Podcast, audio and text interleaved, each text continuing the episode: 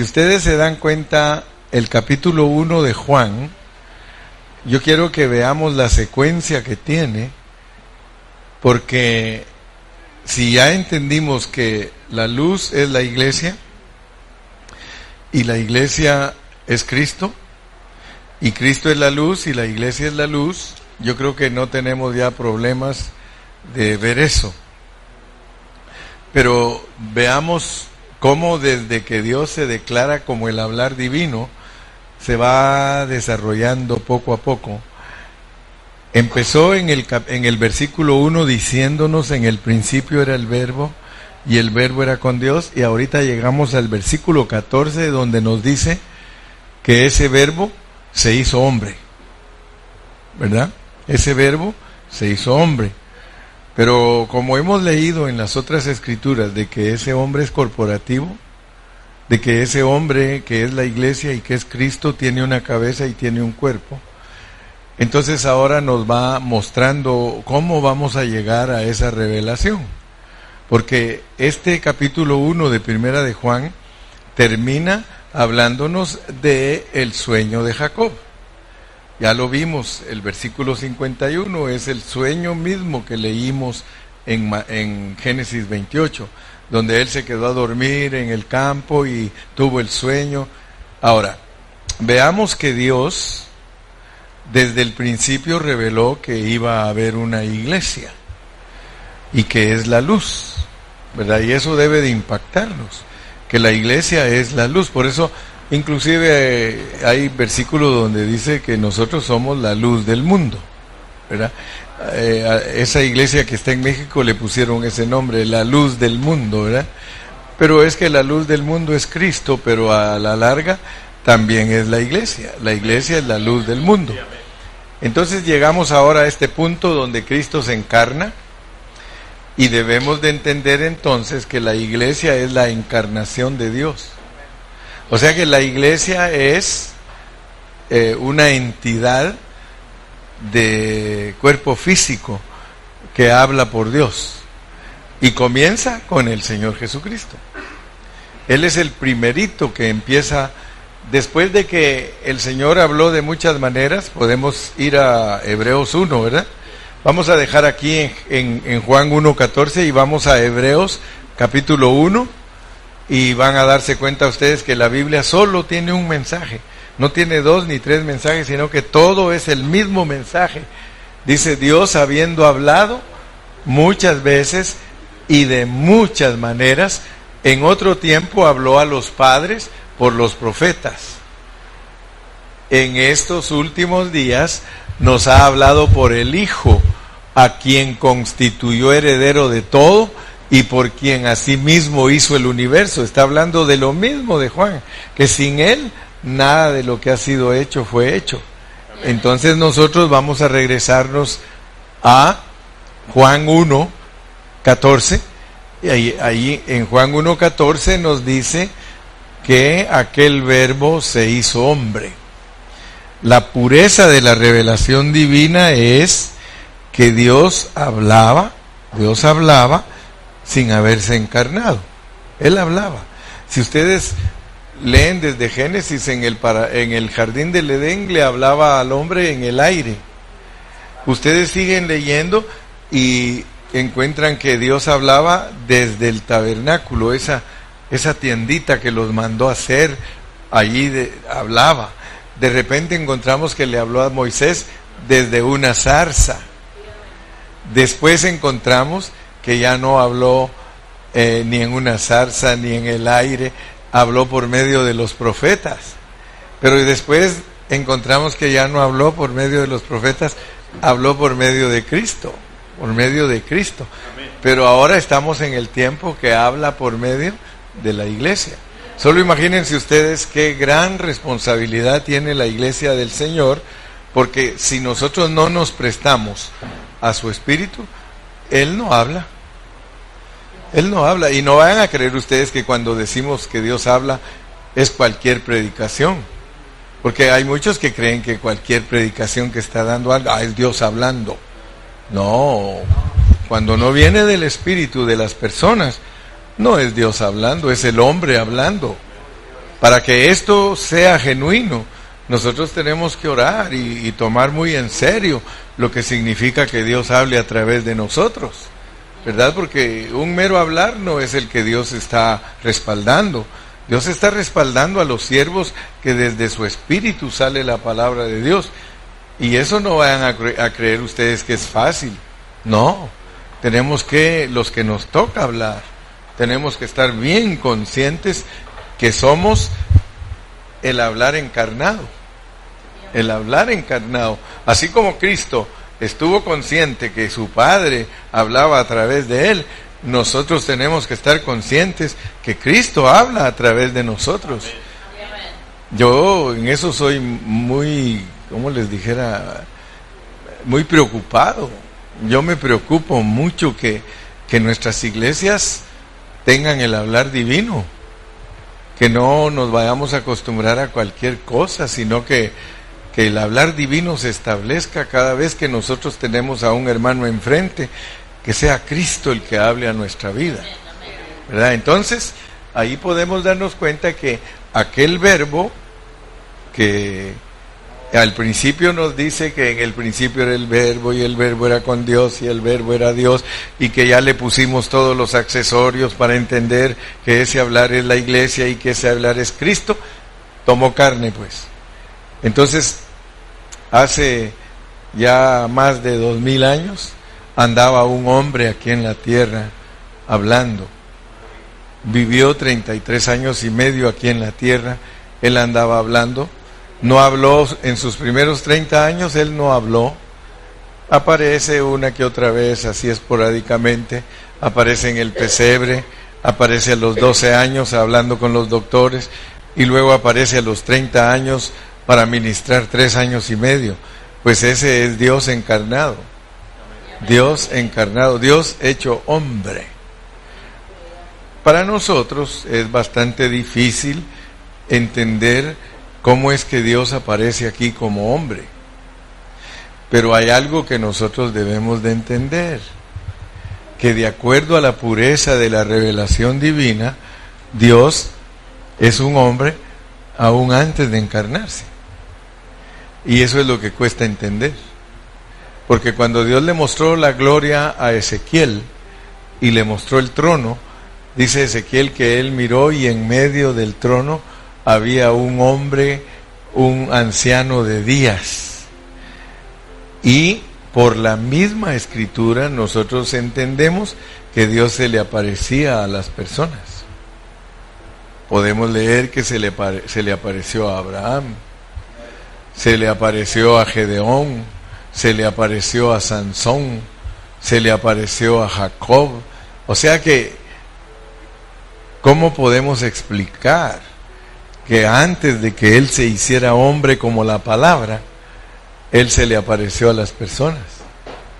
Por ejemplo, a Josué cuando se le apareció como el ángel de Jehová, aún Josué le dijo, ¿eres de los nuestros o eres de los que están contra nosotros? Imagínense.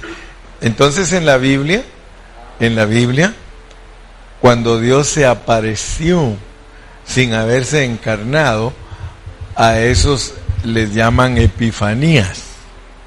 Epifanías son las apariciones de Dios cuando Él no se había encarnado.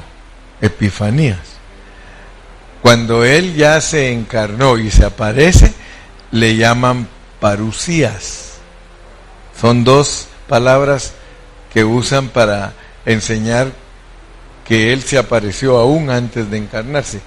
Entonces, la idea de Dios si él antes de encarnarse ya era hombre. La idea de él es que todos nosotros entendamos que el hombre es parte de Dios eternamente. O sea que aún desde antes de encarnarse Dios, él ya tenía esa parte hombre que se llama Cristo. Se llama Hijo. Por eso el Padre es eternamente, eternamente es Padre, eternamente es Hijo y eternamente es Espíritu. Pero esa parte de Él que Él se revela como hombre. Es, el misterio es que nosotros estamos incluidos en Él. Entonces eso nos preocupa porque si nosotros somos eternos, ¿verdad? Nosotros somos eternos. Nosotros lo que pasa es que sentimos que, somos desde de cuando nacimos, ¿verdad? Allá en lo profundo, en nuestra conciencia, lo único que entendemos es, bueno, mi papá y mi mamá hicieron el amor y de ahí nací yo. Pero ese es tu cuerpo físico. ¿Bien? ¿Verdad? Eh, hay teorías, hay enseñanzas, como por ejemplo los, los mormones, ¿verdad? Ellos enseñan que los espíritus están esperando que alguien haga el amor para, para, para agarrar turno. ¿Ah? Ahí están peleando, no, yo voy primero. Y de hecho, pues ya ven que cuando hablan de los espermatozoides, dice, millones echa un hombre y solo uno entra en el óvulo de la mujer. ¿verdad? Entonces dice, eso explica la lucha que hay en, el, en el, la vida espiritual para agarrar cuerpo. Pero esas son a veces teorías, ¿verdad? Que los hombres presentan. Todavía no se puede presentar una verdad con todo el respaldo divino y decir esto y esto es así. Pero lo que sí sabemos es que Dios es el Padre de los espíritus. Él es el Padre de los espíritus y espíritus hay billones de billones de billones de billones de billones. Espíritus y solo un espíritu que es una parejita, porque es una parejita la que sale, ¿verdad? Y por decir algo, nace uno aquí en la tierra, un varón, ya tiene su esposa dentro de él. Todos los que nacemos aquí ya traemos a nuestra esposa dentro de nosotros. Ya solo es que el Señor espiritualmente abra la, el costado y que salga la, la costilla. Pero muchas de esas cosas nosotros podemos explicarlas así, abuelo de pájaro. No tenemos así pruebas bien fehacientes de decir esto y esto y esto, así lo describe la Biblia. Pero sí nos abre ventanitas el Espíritu Santo para entender un poco, un poco. Yo creo que cuando ya Dios nos glorifique vamos a poder entender muchas cosas que nosotros no entendemos ahorita. Y aquel verbo se hizo carne y habitó entre nosotros. Pero noten ustedes pues que aquí nos va a declarar la manera en que viene a la, a la existencia la iglesia. ¿Cómo viene la iglesia a la existencia? Por medio de Cristo.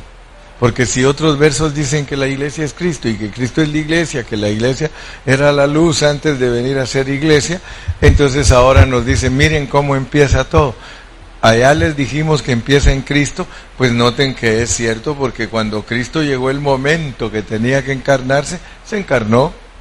Y, esa palabra habitó, es tabernaculizó. O sea que cuando Él vino aquí a la tierra, Él dijo, yo soy el tabernáculo.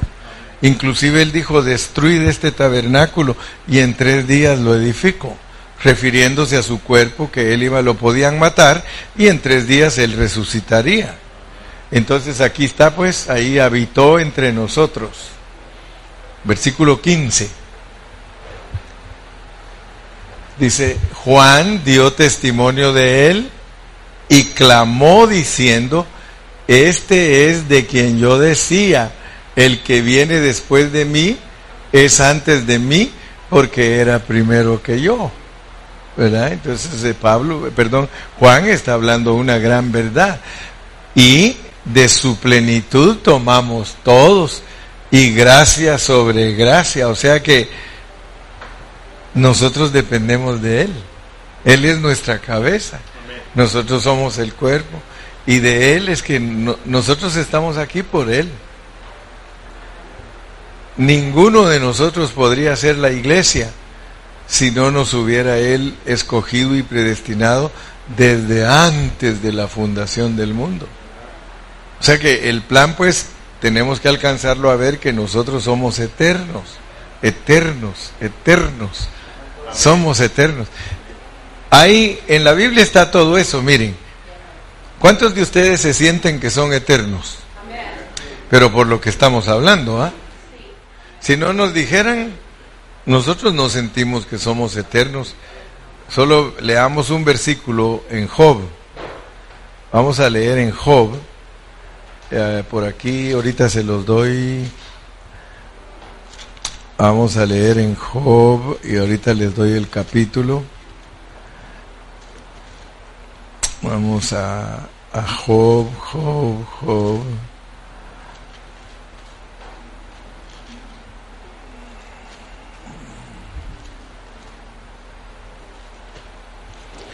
Vamos a ver. A veces marco la, la Biblia, pero como ya estoy más viejito ya no miro. Pero ah, aquí lo tengo yo marcado. Sí, está en Job 8. Job 8 y versículo 9. Job 8, 9. Por ejemplo, cuando yo les digo a ustedes, hermanos, nosotros somos eternos. Nosotros ya estábamos en Cristo, ya nos habían creado entonces miren cómo, por ejemplo, esos versículos respaldan esa manera de hablar. Pues nosotros somos de ayer. Nosotros somos de ayer.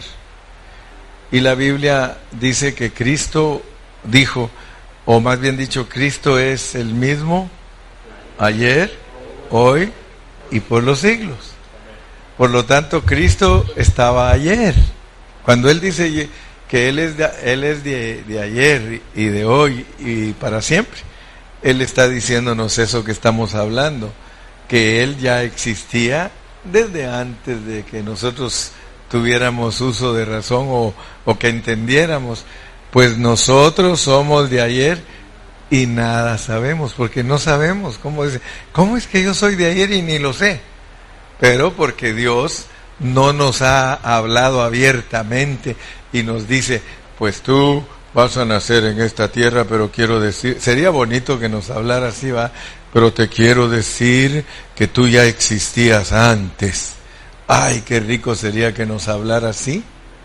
Pero él no habla así, él solo escribe, escribe, esconde, pone todo por ahí escondido para ver quién tiene interés de buscar. Y al buscar, somos de ayer y nada sabemos. Y luego miren lo que nos dice, pues, porque esto, eso es, eso es algo profundo. Eso es tremendo que, que si ustedes abren su corazón de una vez les está revelando algo. Siendo nuestro día sobre la tierra, ¿qué?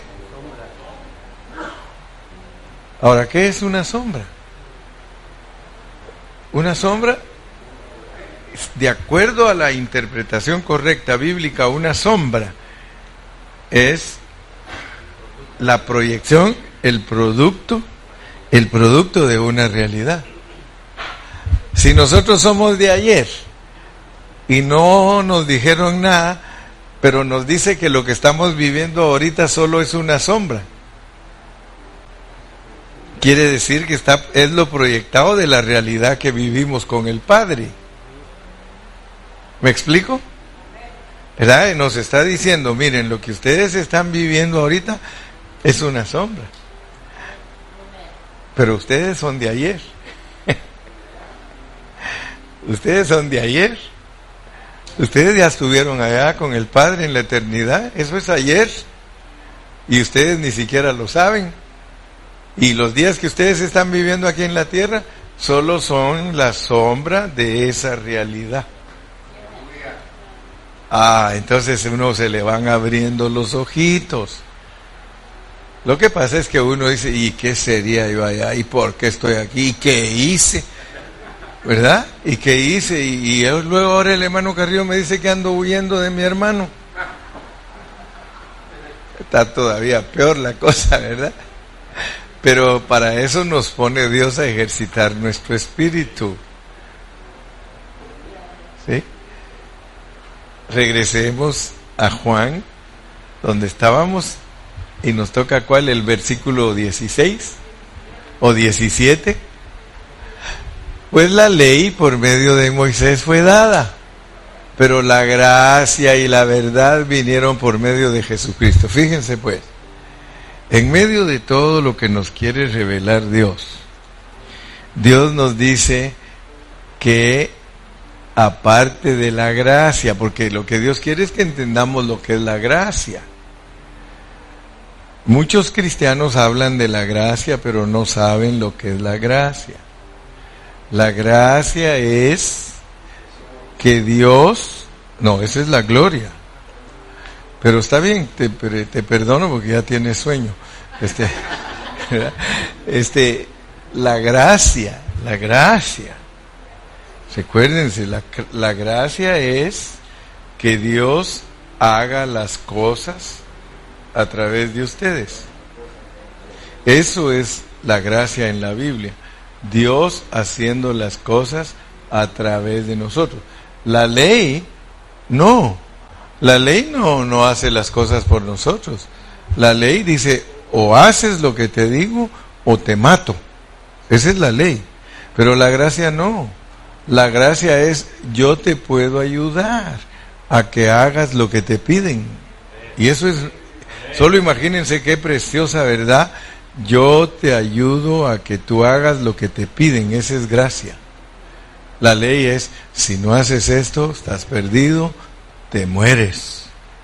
Por eso los mandamientos, Dios no dio los mandamientos para que ustedes los cumplan, porque Él no está loco.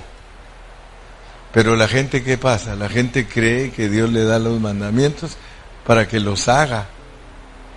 Cuando uno lee cuidadosamente, cuidadosamente, se da cuenta que los mandamientos no se pueden cumplir. No se pueden porque dice que solo uno que quebrantemos ya somos deudores de toda la ley. Puede ser que no adulteremos o puede ser que no forniquemos, pero mentimos. Deseamos. Entonces, por la ley estamos perdidos, porque claramente dice, si uno que si un mandamiento quiebras, ya eres culpable y tienes que morirte apedreado. Entonces, ¿para qué dio los mandamientos? Solo para mostrarnos su fotografía. En realidad los mandamientos son una fotografía de Dios. Cuando tú lees los mandamientos, no robarás, honra a tu padre y a tu madre, no mentirás, no fornicarás, te está diciendo Dios, mira, esta es mi foto. Esta es mi foto mira lo que yo soy, yo soy eso. No le está diciendo, esto lo vas a hacer, es mi foto, quiero que veas que yo no robo, yo no miento, yo no adultero, yo no fornico. Dice, mira, es mi foto. Luego, ¿qué otra foto? No, la ley, la ley es nuestra antifoto antifoto, porque Dios nos puede decir, la foto tuya, tú, tú adulteras, tú robas, tú matas, tú esto el otro. Entonces la ley sirve para mostrar, primeramente, quién es Dios y segundo, quiénes somos nosotros. Y todavía una tercera función. La ley sirve para capturarte si tú infringes la ley, cualquier ley que te ponen en tu ciudad y las infringes, vas a ir a la cárcel. ¿Sí? los tickets que le dan a uno de velocidad, si no los paga, uno va a la cárcel. ¿Sí? Te los dan y no los pagas, al final cuando vas a renovar tu placa, todavía te dan una chance. Pero un ticket de 60 dólares, ahora que vas a renovar la placa, vale 650 bucks. 650. ¿Y tienes tres? ¿Y tienes tres? 1800, 2000 dólares. Y apenas ganas 900 a la semana. Y te gastas 800 para vivir. Y el ahorro de, de, de 20 meses lo tienes que ir a pagar. Y si no lo pagas, en cualquier momento en donde andes, das tu licencia para pagar algo y dice, oye, este, espérame un momentito, solo voy a chequear un numerito de tu licencia. Y en lo que entra allá a la oficina, y a dos te tienen con las manos esposadas. Y dice, ¿y ahí qué pasó? No pagaste tus tickets el año tal. Sorry, perdónanos, pero al bote. Y ahí vas al bote. Y si allá en el bote te, y si en el bote tú les dices, no tengo para pagar, ah, no te preocupes, a limpiar los freeways, a limpiar los freeways, eh, te tocan 200 horas a tanto, dos mil dólares a pagar, pues, trabajar cinco semanas, cinco por cuatro, veinte, ¿sí? De a 40 a 200 horas, cinco semanas, te quitaron tu trabajo, la familia sufriendo, si ya tienes hijos y todo, no, si se le arruina a uno la vida. Y aquí en Estados Unidos nadie puede infringir la ley y, y, estar impune. Aquí la ley la hacen que la cumpla uno. ¿Sí o no? Bueno, la gracia, la gracia la gracia es que Cristo haga las cosas por nosotros. Siempre recuérdense, la pureza del Evangelio es que tú en tu hombre natural, Dios no quiere que hagas nada. No trates, Dios no está, Dios no te ha llamado para que trates de ser bueno, para que trates de ser obediente. Eso no es el llamamiento. El llamamiento es que Él te dice, deja que yo haga las cosas por ti. Si tú colaboras conmigo, si me prestas tus virtudes humanas, yo lo voy a hacer. Y es lo que no entienden muchas personas. Créanme, hermanos, sí funciona, sí funciona. Cuando ustedes, Dios les dice, si tú lees un mandamiento, sea del Antiguo Testamento o sea del Nuevo Testamento, y tú procuras cumplirlo, cada día te vas a dar cuenta que no puedes. No se puede. O sea que lo que Dios nos está pidiendo no es para el hombre natural. El hombre natural quiere cumplirlo, quiere hacerlo, pero no se puede. Es imposible que un chango viva la vida de Dios. Nosotros a los ojos de Dios somos changos. En nuestra vida natural changuitos. Monkey sí, monkey do. A los ojos de Dios, Él nos puso así. Él te puso en un cuerpo caído. Tú eres una persona caída. Pero el Señor así quiere. Así quiere. Imagínense. Tú le podrías decir, ¿cómo, cómo quieres que yo cumpla esos mandamientos? Él, él se agrada el día que tú llegas a ese punto.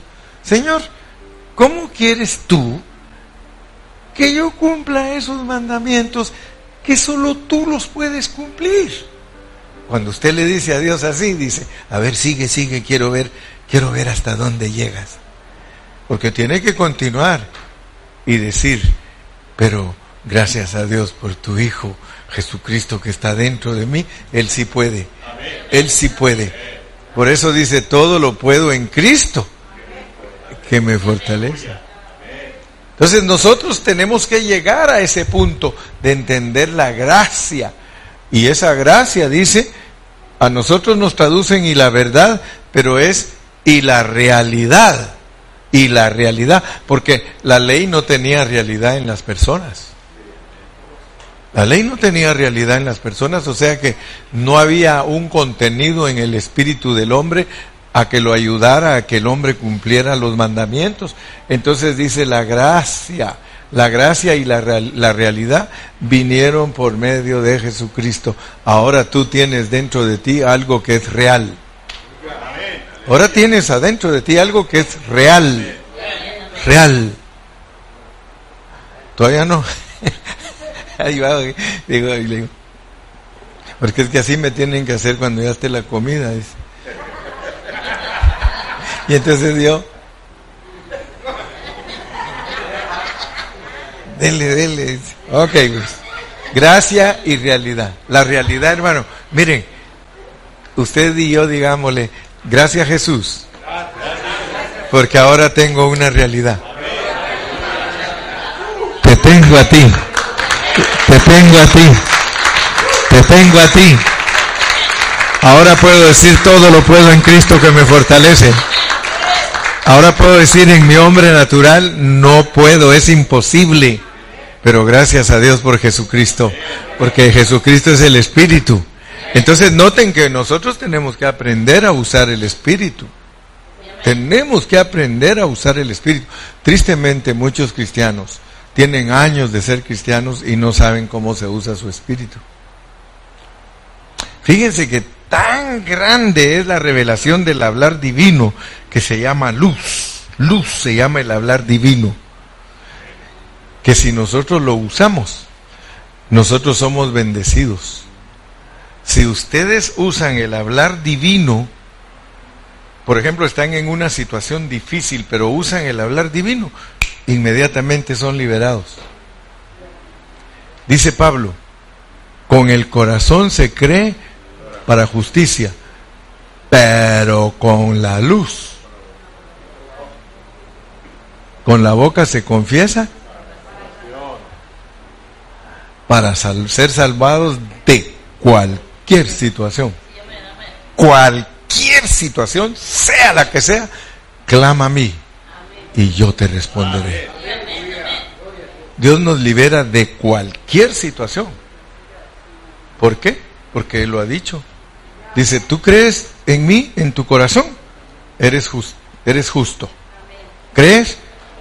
Con el corazón se cree para justicia. ¿Lo crees? Dios te dice, ¿tú crees de verdad que yo te justifico? ¿Tú crees de verdad que yo te perdono? Y tú le dices, yes, I believe you. Ok, confiésalo pues, para que te salve. Y entonces eh, eh, vas a chocar y dices, Señor, libérame. Y el carro se hace así, se va para allá. De verdad. Tal vez, tal vez, tal vez tú no me crees, pero en esa desesperación echas el timón para otro lado y dices, ya me salvó el Señor. Y en vez de chocar con el carro, chocas con la pared. Pero te libró. ¿Te libró el Señor? No, muchas veces, hermano. Yo eso lo hice de broma, pero una vez yo iba con un hermano en el freeway número 10 para Los Ángeles. Hermanos, venía un carro directamente a nosotros en vía contraria en el freeway. Y miren, de verdad, cuando el hermano Carlos, porque el hermano Carlos Hurtado, yo iba con él. Y cuando el hermano vio bien cerca el carro, dijo así, la sangre de Cristo Jesús me libre. Y ese carro, mire, de verdad, se fue a estrellar a la pared que estaba allá. Y, hijo, le dije, hermano, de veras que el Señor a saber si no mató a ese cuate, le digo. Porque usted clamó la sangre de Cristo, hermano. Le, pero ya esos son business de Dios, ¿verdad? Porque, porque eh, mi, mi, mi, ¿cómo se, mi imploración no era la de mala intención, sino para ser librado yo.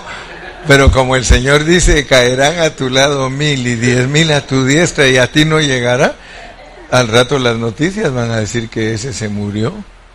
Pero imagínense lo que, lo, lo que causó que ese se matara.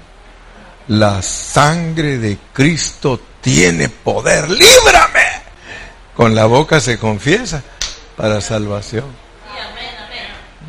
Y pues me estaba acordando del hermano Luis, que él dice, dice, tengan cuidado, dice, porque cuando uno trabaja con gente que no es cristiana, dice lo que le pasa a uno, dice.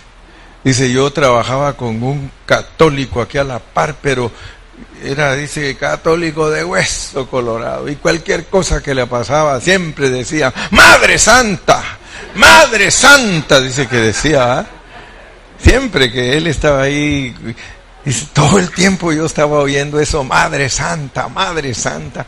Y un día, hermanos, dice, trabajando yo, tenía mi cincel, dice así, para cortar algo y con el martillo dándole al cincel y me doy un martillazo en la mano y digo, Madre Santa, ay, Señor Jesús, dice Señor. Dice, se le pegan a uno, dice las cosas que uno está oyendo. Con la boca se confiesa para salvación. la gracia, la gracia. Ahora tenemos una realidad en nosotros. 18, 18. A Dios nadie le vio jamás. Versículo 18.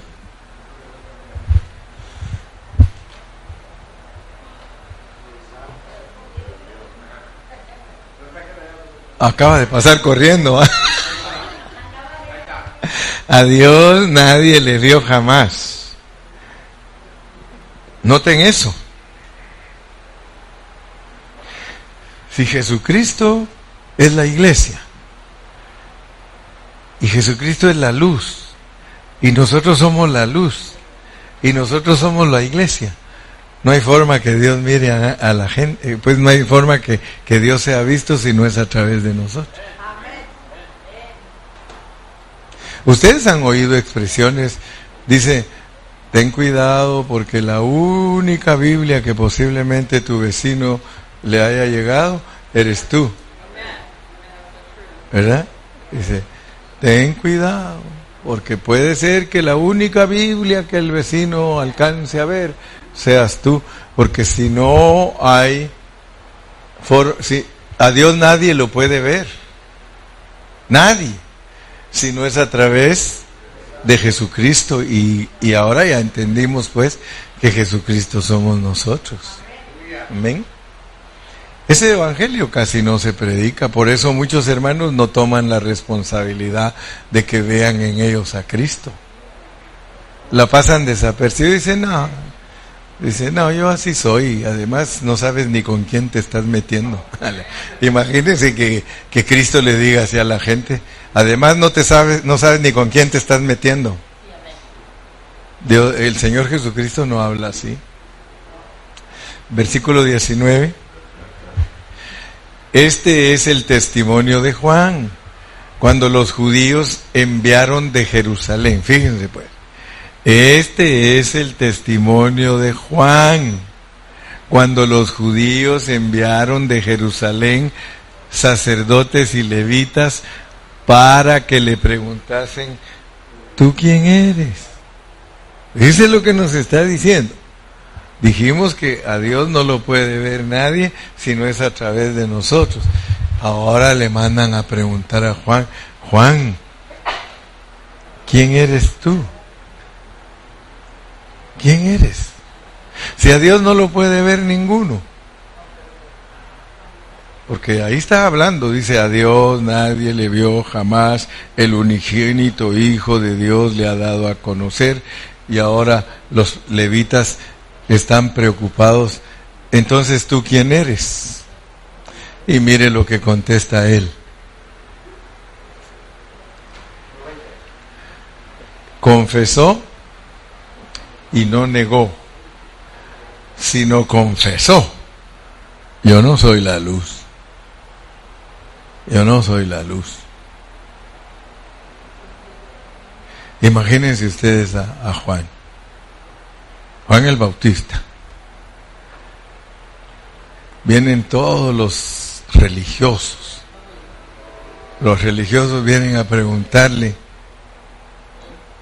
¿tú quién eres? ¿Y vos quién sos? Pero, pero pensemos en qué momento llegó esa pregunta. Porque ahí se estaba desarrollando un ambiente. ¿Saben cuál era el ambiente que había? Que miles de gente estaban yéndose a buscar a Juan el Bautista. Entonces, los fariseos, los levitas, todos ellos que eran los maestros del pueblo de Israel, le dijeron a un grupo, vayan y pregúntenle quién es él. Y ahorita nos vamos a sorprender que se usen tantos versículos para hablar esto y que nosotros tenemos que sacar la lección de ello para nosotros. Le fueron a preguntar, ¿quién eres? Confesó y no negó. Si no confesó, yo no soy el Cristo. 21. Y le preguntaron, ¿qué pues? ¿Qué pues? ¿Eres tú Elías, porque resulta que ellos tenían un problema. El problema que ellos tenían era que pertenecían a la iglesia oficial y les preocupó que un hombre vestido de piel de camello y con un cinto, toda la gente lo empezara a seguir y estaban celosos. Dijeron, ¿y, ¿y este qué?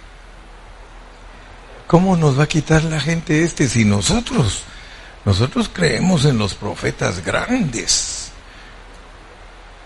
Por ejemplo, ellos creían en Elías. Y dijo, no soy. ¿Eres tú el profeta? Y respondió, Nel. ¿Eh? Sigamos. Le dijeron, pues ¿quién eres? Para que demos respuesta a los que nos enviaron. ¿Qué dices de ti mismo? Dijo, yo soy la voz de uno que clama en el desierto, enderezad el camino del Señor, como dijo el profeta Isaías. Y los que habían sido enviados eran de los fariseos. Y le preguntaron y le dijeron, ¿por qué pues bautizas si tú no eres el Cristo, ni Elías, ni el profeta? Juan les respondió diciendo, yo bautizo con agua mas en medio de vosotros está uno a quien vosotros no conocéis. Este es el que viene después de mí, el que es antes de mí, del cual yo no soy digno de desatar la correa del calzado. Estas cosas sucedieron en Betábara, al otro lado del Jordán, donde Juan estaba bautizando. El siguiente día vio Juan a Jesús que venía a él y dijo, he aquí el Cordero de Dios que quita el pecado del mundo. Este es aquel de quien yo dije, después de mí viene un varón el cual es antes de mí, porque era primero que yo y yo no le conocía, mas para que fuese manifestado a Israel, por esto vine yo bautizando con agua. También dijo también dio Juan testimonio diciendo, vi al Espíritu que descendía del cielo como paloma y permaneció sobre él. Detengámonos un momentito. Miren el orden que lleva esa palabra. En el versículo anterior, ¿qué dijo? He allí el Cordero de Dios que quita el pecado del mundo, la cruz del Calvario. Les dijo, miren, lo que yo estoy presentándoles a ustedes es primero la cruz del Calvario. Ahora les voy a hablar de la paloma, la resurrección de Cristo. Ahorita ya les empezó a declarar el proceso que usa Dios para demostrar lo que es la iglesia. Porque el versículo 51 que leímos nos muestra el sueño de Jacob con la iglesia como una escalera que une el cielo con la tierra. Fíjense pues, el Cristo que es corporativo, el Cristo que es la luz, el Cristo que es la iglesia, viene a ser demostrado claramente por medio de muerte, resurrección, sigamos leyendo. Y yo no le conocía, pero el que me envió a bautizar, ¿quién lo envió a bautizar a él? El Padre. Él me mandó a bautizar con agua. Aquel me dijo, sobre quien veas descender el Espíritu que permanece sobre él, ese es el que bautiza con el Espíritu Santo. Y todos nosotros sabemos que Cristo, después de morir en la cruz del Calvario y después de resucitar, vino a ser el Espíritu Santo que se derramó sobre la iglesia. Bautizó con Espíritu Santo. Versículo 35. El siguiente día, otra vez estaba Juan y dos de sus discípulos y mirando a Jesús que andaba por ahí, dijo, he aquí el Cordero de Dios. Le oyeron hablar los dos discípulos y siguieron a Jesús. Y volviéndose Jesús y viendo que le seguían, les dijo, ¿qué buscáis?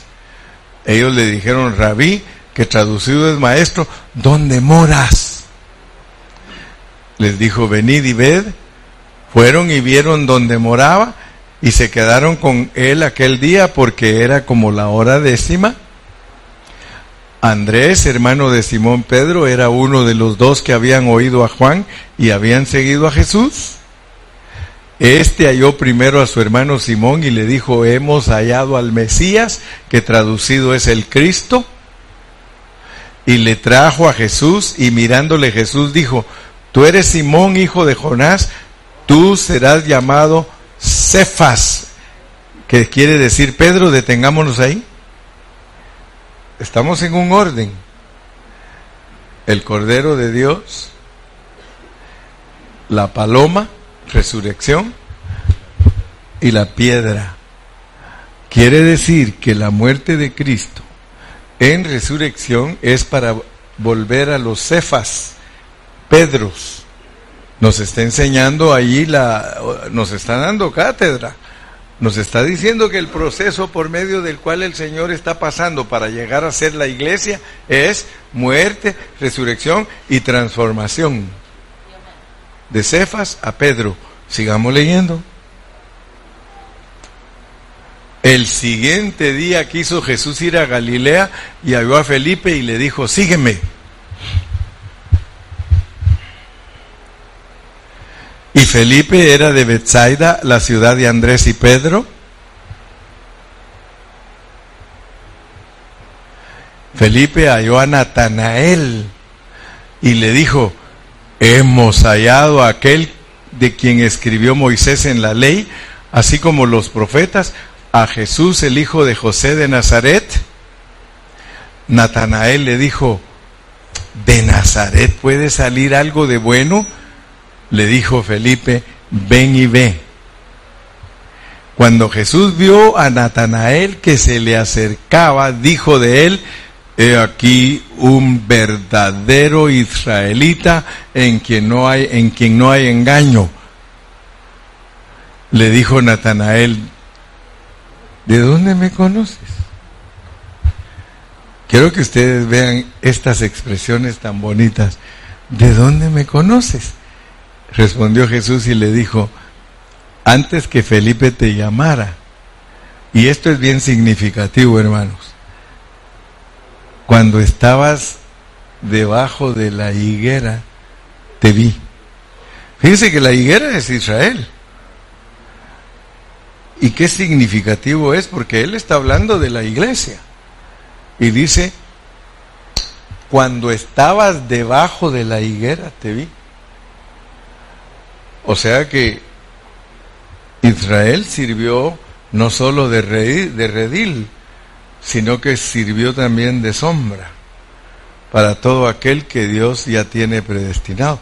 Porque si a mí me asustaría que dijera que hizo las de saqueo, que se subió a un árbol, pero como en la higuera no se pueden subir porque es muy chiquita, está representando la ley y dice, yo te vi ahí debajo de la ley, pero, pero vi que tú eres verdadero porque los que están bajo la ley no son la luz. Pero tú, a pesar que estabas debajo de la sombra de esa higuera, tú sí eres la luz porque tú eres verdadero israelita, porque no es judío el que nació en Israel, sino el que es circuncidado de su corazón. Ahí está mostrando él que había un circuncidado del corazón a la sombra de la higuera. y lo impresionó porque le dijo, este sí es, mira, dice, yo te vi debajo de la higuera 49. Respondió Natanael y le dijo, Rabí, tú eres el Hijo de Dios, tú eres el Rey de Israel. 50. Respondió Jesús y le dijo, porque te dije, te vi debajo de la higuera, ¿crees? Ay, ay, ay. Cosas mayores que estas verás, porque tú eres la iglesia. Tú eres la iglesia. La iglesia va a ver cosas extraordinarias. Y le dijo, de cierto, de cierto os digo, de aquí en adelante veréis el cielo abierto y a los ángeles de Dios que suben y descienden sobre el Hijo del Hombre. Está hablando de la iglesia.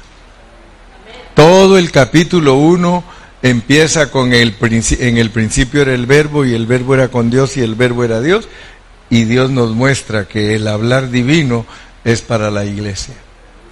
Con toda seguridad nosotros podemos predicar que el hablar divino está en la iglesia. No lo podemos ir a buscar a otra parte. Fíjense pues, si andamos en luz, si andamos en luz, eso está en primera de Juan.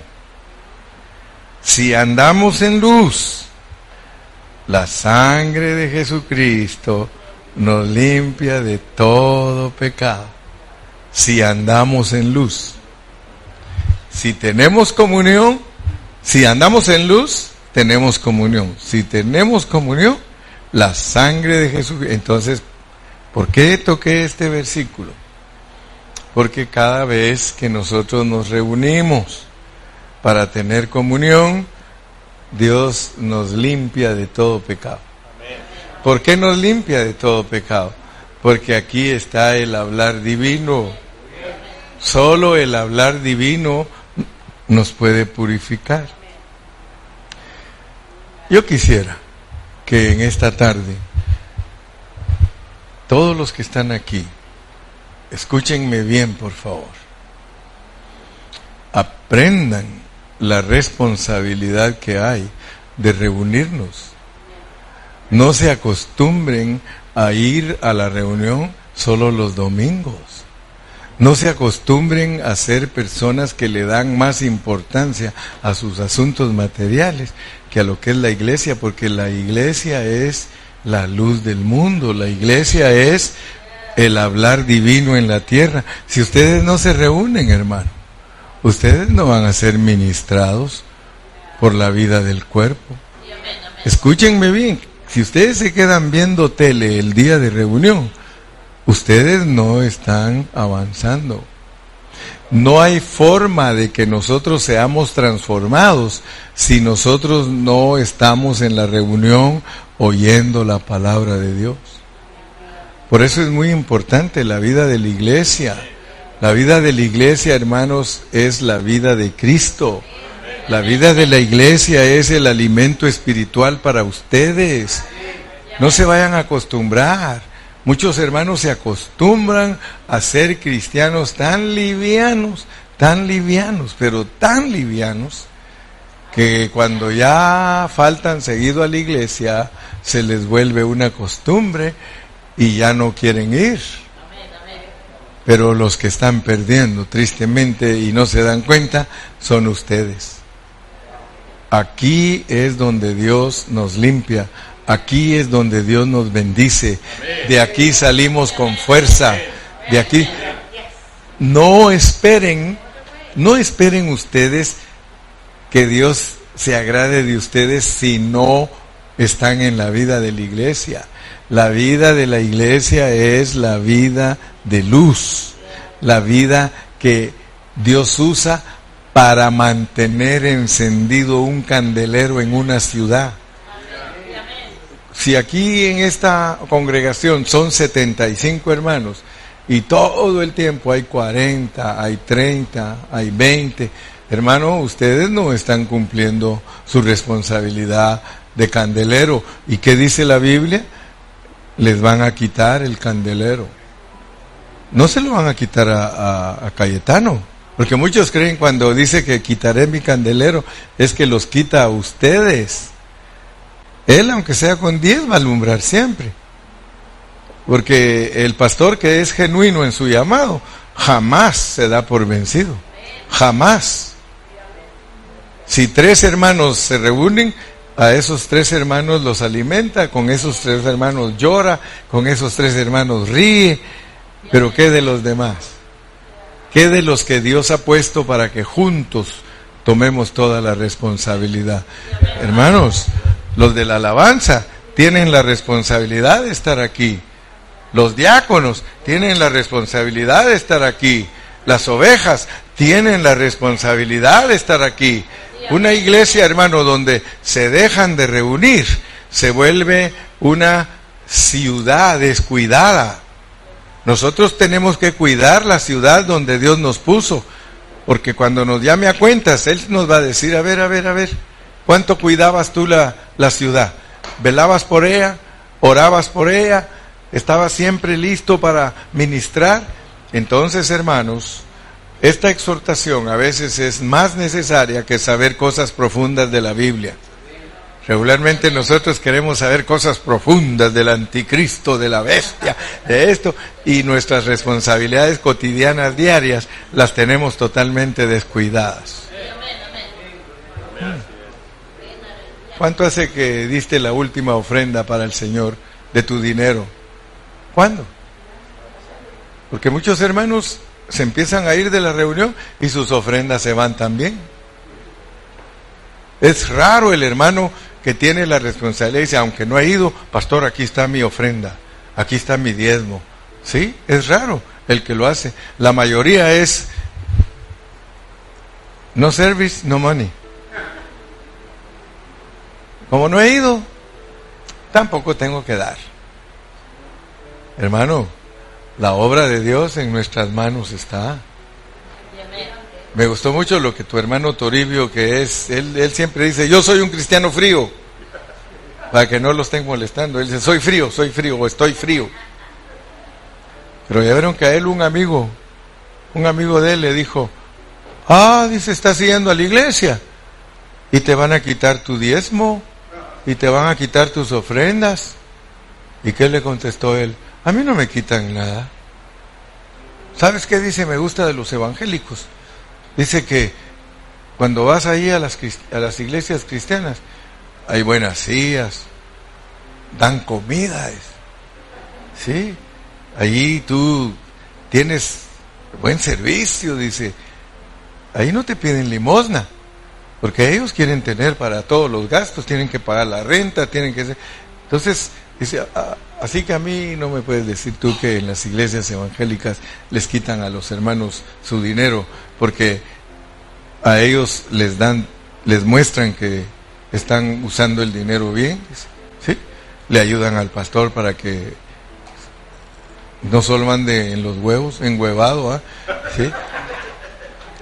Sí, porque pobre pastor, solo enhuevado el pobre y, y nada de bendición, ¿verdad? Así que nosotros tenemos una responsabilidad bien grande sobre la obra de Dios. Bendito sea el nombre de Jesús. Vamos a seguir dentro de un ratito.